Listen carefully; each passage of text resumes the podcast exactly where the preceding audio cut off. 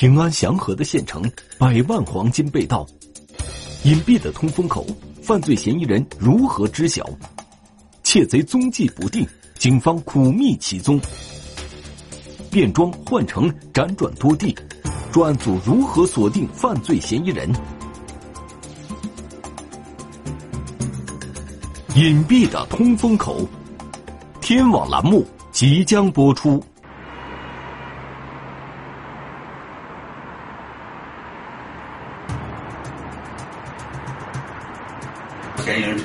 乘坐辆白色面包车，我们一路跟了好多手机视频，其他地方都没找着他。衣服换了，后边怎么没见着？找不着吗？二零二零年五月三十一日下午，陕西省安康市石泉县公安局的两名民警，在安康市公安局的协助下，对一名犯罪嫌疑人的行动路线进行追查。虽然我们掌握了大量的视频证据。但是还无法确定这个犯罪嫌疑人到底是谁，没办法将他抓住，所以呢，我们也非常着急。嫌疑人非常狡猾，具有非常强的反侦查意识。就在一小时前，石泉警方获知某嫌疑人曾出现在安康市某街道，便马不停蹄的驱车赶到安康市公安局请求协助。近三天来，专案组已经辗转了安康境内的数个地县。查看监控视频上千小时，而嫌疑人却犹如幽灵一般，一次次消失在警方的视线内，这让石泉警方倍感压力。究竟是怎样一起案件，让警方如此大费周章呢？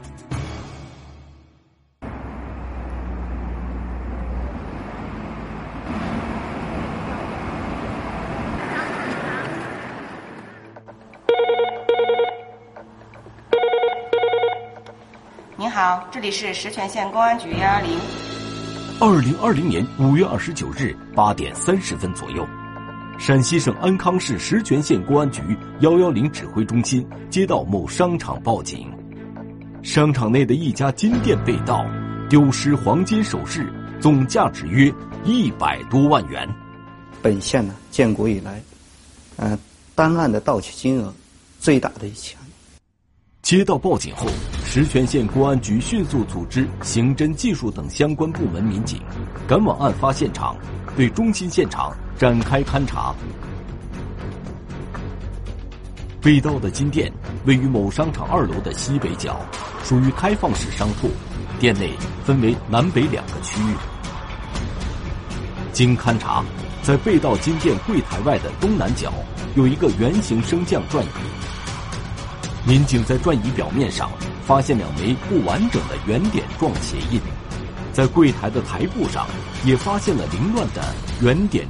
他是踏着凳子翻上了展示柜台，然后进到了展示柜台的内侧。紧接着，技术民警在柜台内侧发现了大量往返足迹，这些足迹从南侧柜台的出口一直延伸到北侧柜台的收银台附近。它是圆点状花纹，说明作案人在这来回走动好几趟。三十五岁以上，体重在一百三到一百四十斤，他的身高在一米七左右。然而，令民警感到奇怪的是，金店东西南侧各有一个人行通道，窃贼为何不从通道直接进入？而是从东南角的柜台跳进去。随后，民警对现场的被盗情况进行了勘查。柜门门锁完好无损，金银首饰没有被盗。与此同时，民警发现，虽然收银台附近也有脚印出现，但收银台并没有被撬动的痕迹。被盗窃的是收银台东侧的几个柜台。据店员反映。店内最为贵重的黄金首饰就在这个区域内，价值比较高的手镯等金首饰。根据地上的行走轨迹，不难看出，窃贼在进入金店后，并没有在任何区域停留，而是径直走向被盗的柜台。其他的柜台金银首饰没有被翻动过，也没有被盗。在进一步对被盗柜台进行勘查后。警方发现，被盗区域内一共有五节柜台，其中四个柜台被洗劫一空，而紧邻的第五节柜台同样摆满了贵重的黄金首饰，却完好无损。这不禁让民警感到很疑惑。为什么？不知道。这个柜台没有被动。随后，细心的民警发现了柜台上方的一个电子设施。店主告诉民警，这是店内的红外线电子报警器。同样的报警器，店内共安装了四个，除了东侧通道上方的这一个，在南侧通道上方还安装有三个。四台报警器相互交织，构成了金店内的红外安保系统。一旦切断了他的保险，就会报警。他的后台和金店老板的手机是连接的。经过仔细观察，侦查员发现，这个红外线报警器所辐射的角度，刚好是第五节柜台和东侧入口，而窃贼进入金店的位置和被盗的四节柜台，恰巧就在这台红外线报警器辐射角度之外。太狡猾了！这个柜台的拐角正是红外感应器的盲区。对这个红外报警器辐射面的大小都有研究，他对金首饰分布和布局掌握的非常熟悉。此时，刑侦民警调取了商场以及金店内的监控录像，还原了窃贼完整的作案过程。二零二零年五月二十九日凌晨一点四十三分左右，一个身材不高、体态较瘦的男子从商场内一家服装店后方。走向金店，头戴一个类似就是礼帽的这个渔夫帽，面部呢他是戴的口罩，还有护目镜，身上穿的是一种伪装过后的服装。监控中可以看到，该男子随手拿起过道旁的一个升降转椅，踩着转椅翻越东南角的柜台后进入金店内部，随后径直走向北侧的被盗柜台。并用手中的工具将四个柜台的柜台锁逐一撬开。他知道被盗的物品具体放在什么位置，因为他进去整个的这个动作是干净利索。紧接着，该男子将第一个柜台内的黄金首饰全部装入一个手提袋内，并沿原路离开金店。手提袋上面好像有一个啊耐克的标志。凌晨两点零八分左右，犯罪嫌疑人手持一个空购物袋返回金店，再次翻越东南角柜台后，回到被盗柜台前，将剩余三节柜台内的黄金首饰装入购物袋中，随后离开。整个作案过程仅用了二十分钟。应该是前科人员，他是通过精心准备的，因为他进入现场以后，他的作案工具、盛装赃物的物品袋。都是事先备好的。紧接着，侦查员对该商场内部结构展开调查。该金店所在的商场二楼共有五个入口，所有入口的门锁均没有被破坏的痕迹。随即，民警对周边的细节进行查看，很快就在商场二楼的卫生间发现了一个孔洞。五十五乘五十的墙体孔洞。一百八十斤以内的人，很轻松的可以进出。据商场工作人员描述，这个孔洞是安装排风扇的位置，排风扇的出风口在对面空调机房内。经过勘查，警方发现，原本安装在这里的排风扇已被人为破坏，丢弃在对面的空调机房内。商场工作人员告诉民警，这个排风扇与设置在商场外的空调机房相连接。构成整个商场的换气系统。这个排风扇是从这个桶穿过来的。经过勘查，民警在卫生间的洗手台、热水器等位置，发现有干湿两种鞋印，鞋印花纹均为圆点状，与被盗现场相同。干土的这个痕迹脚尖向商场内，这个水渍痕迹呢，它角尖是向窗户外的，这说明一进一出。民警立即前往位于商场外的空调排风机房进行查看。这是一栋顶高约六米的独立房间，屋内布满通风管道。商场内的排风扇出风口就位于这个房间的东墙，经过仔细勘查，警方发现机房东墙有一个通风口的百叶窗也被人为破坏，并且在窗户周围和附近的管道上有大量攀爬与踩踏的痕迹，均与金店内发现的鞋印相同。作案人从机房的东墙沿着管道向白移动了五米，然后卸掉排风扇，从排风扇的孔洞钻进了商场内的卫生间通道。啊，一般的人不知道，是非常的隐蔽的。警方对机房东墙被破坏的窗户进行勘查，发现窗户外是商场另一侧的外墙，两墙之间有一个近三十厘米左右的夹缝。他是不是从两墙之间的墙缝进来？被盗金店所在的商场是一栋下沉式的三层建筑，商场顶部是石泉县人民广场，空调机房的房顶位于广场北侧的一处铁门内。进入铁门后，警方在机房房顶的冷却塔下，发现了三十余个被盗首饰的首饰盒，被拆下的百叶窗，并在空调机房与商场外墙之间的三十厘米夹缝中，发现了大量攀爬的痕迹。通过楼顶，从两墙之间的墙缝，顺着水管爬下去。紧接着，警方在机房屋顶上方的一个户外广告牌立柱上，有了新的发现。我们在这个三角钢的立柱上，发现了泥土的踩踏痕迹。通过这个立柱，攀爬下到了机房的楼顶。根据在现场及其周围提取到的痕迹物证。警方推断，案发当晚，窃贼从人民广场北侧进入到商场机房的屋顶，通过攀爬广告牌立柱，来到机房屋顶的冷却塔下，又从外墙之间的三十厘米夹缝抵达机房东墙外部，在破坏掉百叶窗后进入空调机房，并沿着机房内的管道拆除了与商场相连接的排风扇，随后进入商场内部对金店实施盗窃。像这个经过演练的这么复杂的现象，这么复杂的进出路线，莫非是机房管理人员，或者是电工，或者是维修人员？犯罪嫌疑人不但对机房内通风口的位置熟悉，而且对金店内部的情况也十分了解，因此警方对其身份也有了另外一种推测：本地和外地人。联手，联合作案的。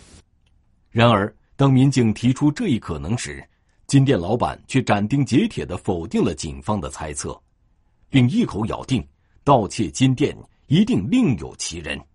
员工作案的话，没有可能，因为我们跟员工关系还是很融洽的，他们没有这个作案的这个动机嘛。第一个回忆有可能就是说，商场里面的那些，比如说保安、电工，因为他们对环境非常熟悉。比如说从那个洞口进来的话，我们都不知道。锅炉房我们平时都不会去那里啊，那个属于商场内部管理的这个办公区域，外人一般都不进去的。另一方面，警方找到商场负责人，对商场内部人员展开排查。面对犯罪嫌疑人作案时的监控视频。商场负责人也给出了否定的答案。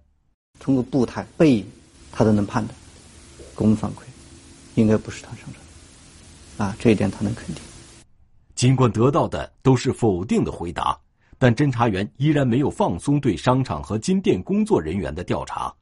与此同时，专案组决定调取案发现场周围的所有监控视频，排查犯罪嫌疑人作案前后的行动轨迹，同时。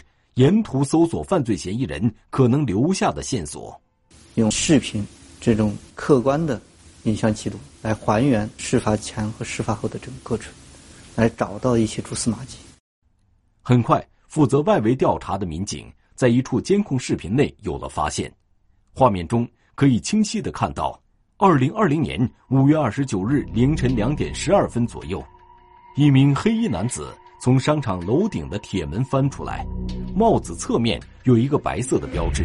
该男子向西穿过马路，消失在商场对面的小巷里。他这个帽子和衣服装赃物的这个手提袋，我确定这个嫌疑人就是我们要找。专案组立即沿途调取视频监控，查找该可疑男子的去向。然而，当视频组在滨江路的某监控中看到该男子进入滨江公园后，就再也没有了踪迹。汉江边我们没有监控，他到了汉江边，我们就没有办法再看见他了。滨江公园是建造在汉江边的一个开放式公园，内部四通八达，有多条小路可以通往河堤上方，这使侦查工作进展的极为缓慢。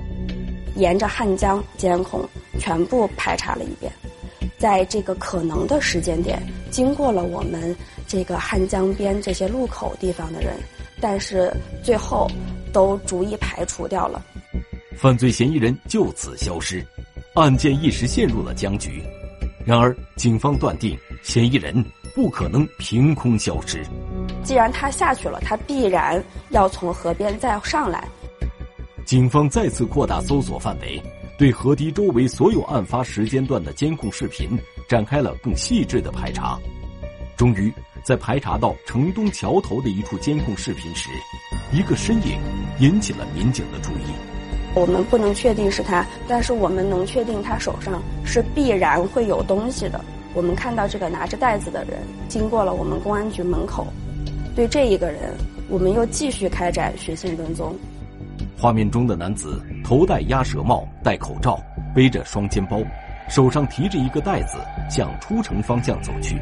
尽管这名男子的衣着特征与犯罪嫌疑人大相径庭，但很快就被专案组牢牢锁定。在他行进的过程中，有那么一秒，他的膝盖顶了一下这个袋子，这个袋子在转过来的那一秒钟，我们能看见它上面有一个对勾的形状，抓住了他一个比较关键的特点。显然，犯罪嫌疑人在实施盗窃后进行了换装，以此来扰乱警方视线。但根据手提袋的显著特点，专案组再次锁定了嫌疑人，并沿线继续展开搜索。很快有了新的发现，我们在滨江公园的草丛里发现了嫌疑人扔掉的这个被盗物品的包装盒。视频组沿着桥头方向继续追踪，在一家民用监控中发现，犯罪嫌疑人向东走出了石泉县城，在二零幺国道上步行近三个多小时后，于五月二十九日凌晨五点四十七分左右上了一辆出租车，迅速跟。出租车公司取得了联系，调取了出租车内部的这个视频监控。车上还有另外两名乘客，犯罪嫌疑人坐在后排座位上。经调查，车上其他两名乘客是拼车同行，与本案无关。到了汉阴县，这一个人是用现金支付的。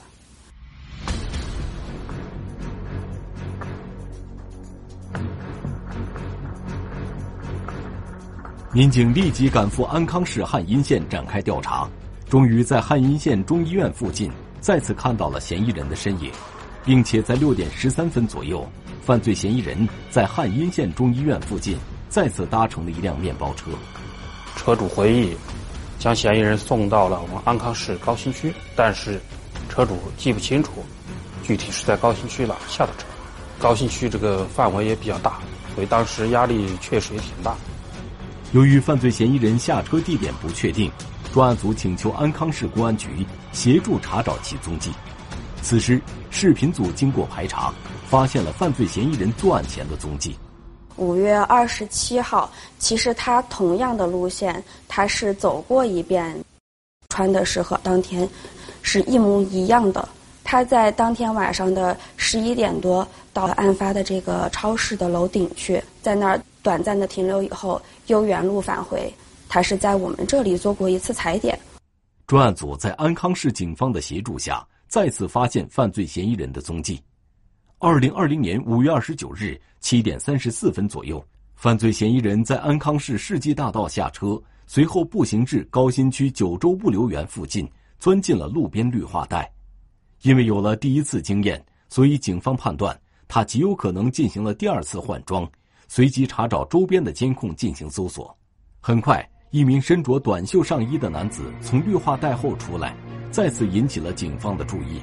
他的帽子、眼镜、裤子都没换，通过体型还有他背的这个黑色双肩包，我们可以判断，这就是嫌疑人。这是犯罪嫌疑人逃跑后第二次换装，但是警方依然认出了他。犯罪嫌疑人在路边拦停了一辆出租车，再次逃走，不停的更换自己的衣服、帽子，乘坐不同的交通工具，跨越各个县区。虽然我们掌握了大量的视频证据，但是还无法确定这个犯罪嫌疑人到底是谁。经过搜索。警方在犯罪嫌疑人再次换装的绿化带附近找到了他丢弃的衣服。作案后，从石轩潜逃时所穿的深色夹克外套。民警找到了出租车司机。据司机回忆，犯罪嫌疑人在安康市旬阳县河公园附近下车，同时还向警方提供了出租车上的监控视频。多少多少？二百二，二百二。嫌疑人说的是普通话，无法判断嫌疑人是哪个省市的人。民警马上赶赴安康市旬阳县，在旬阳县警方的帮助下，民警发现犯罪嫌疑人在旬阳县滨河公园出现了一次，之后就消失了。嫌疑人他是挨着滨河公园的河堤走的，很多地方地方都是视频盲区。民警调取了滨河公园内监控探头，几百小时的视频，犯罪嫌疑人却如同人间蒸发一般没了踪迹。关键的节点上，如果咱们的侦查工作没有新的突破，犯罪分子极有可能转移和出售赃物，为咱们下一步的侦破工作会增加更大的难度。离案发已经过了三天，案件陷入了僵局。面对一路被犯罪嫌疑人牵着鼻子走的被动局面，专案组倍感压力，发现不了嫌疑人的踪迹。我们不知道他身份，也不知道他是谁。犯罪分子长途转转到浔阳，那么他在浔阳肯定有他的活动轨迹，不放过每一个细节，我们就可能再次找出他的踪迹。二零二零年六月一日，警方以滨河公园为中心，调取了方圆五公里范围的监控，终于在近百小时的海量视频中，再次看到了犯罪嫌疑人的身影。二零二零年五月二十九日十一点二十六分左右，犯罪嫌疑人在浔阳县城关桥头出现，手里拿着黑色背包过了马路。几分钟后，上了一辆出租车。这个出租车将嫌疑人送到了一个廊桥。警方调取了廊桥周边的监控，发现犯罪嫌疑人驾驶一辆没有牌照的摩托车出现在三幺二国道上，往河南方向。行驶去了。与此同时，石泉县的搜索组在距离县城三公里左右的一处建筑垃圾里也有了新的发现：渔夫帽、伪装的衣服、口罩，啊，等等。就在专案组将侦查视线转向河南境内的同时，技术部门反馈回消息，在对提取到的物证进行检验后，确认犯罪嫌疑人为河南省南阳市桐柏县的岳某。此人有两次盗窃的前科，其中有一次是盗窃保险柜的前科。专案组立即赶赴河南省南阳市桐柏县，对岳某展开抓捕。二零二零年六月三日十点，警方在桐柏县将犯罪嫌疑人岳某成功抓获，并在其车内查获销赃所得的四十二万余元赃款。他没想到这么快。他说他是心服口服，所以最后的审讯呢，可以说是非常的顺利。经审讯，岳某对其在石泉县某商场金店实施盗窃的犯罪事实供认不讳，同时也交代了整个作案过程。嫌疑人在一个月之前，从他的老家来到咱陕西境内，选择自己伺机作案的目标，最后他选择了咱们石泉县，回到家里。精心的策划作案的路线，作案以后的逃跑的路线，如何逃避咱们警方侦查？一个月之后，他就再次踏入咱们石泉，按照他原计划这个路线，一步一步完成了他的作案过程。二零二零年六月五日，警方来到河南省灵宝市一家金银首饰回收店，将涉嫌销赃的犯罪嫌疑人周某某抓获。并查获被盗窃金店的部分黄金饰品。我们表示衷心的感谢，也跟他们说一下，辛苦了。犯罪嫌疑人经多次踩点发现，金店下班后黄金首饰放在柜台内，之后又发现了卫生间那个隐蔽的通风口，利用金店和商场的防范漏洞实施了盗窃。商场下班后，金银首饰等要入库，而且要装入保险柜。同时呢，我们商场的人防、技防这方面措施还要加强管理，不要给犯罪分子留下可乘之机。